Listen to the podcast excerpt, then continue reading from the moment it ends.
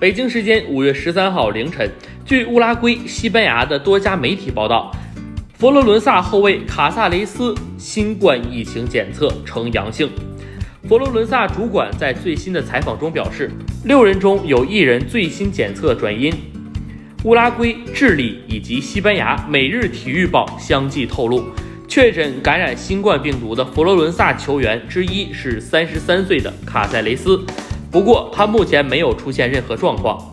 现年三十三岁的卡萨雷斯效力过尤文、拉齐奥、维罗纳等队，去年夏天以自由球员身份加盟佛罗伦萨。意甲停摆前，卡萨雷斯为紫百合出场二十三次，打入两球。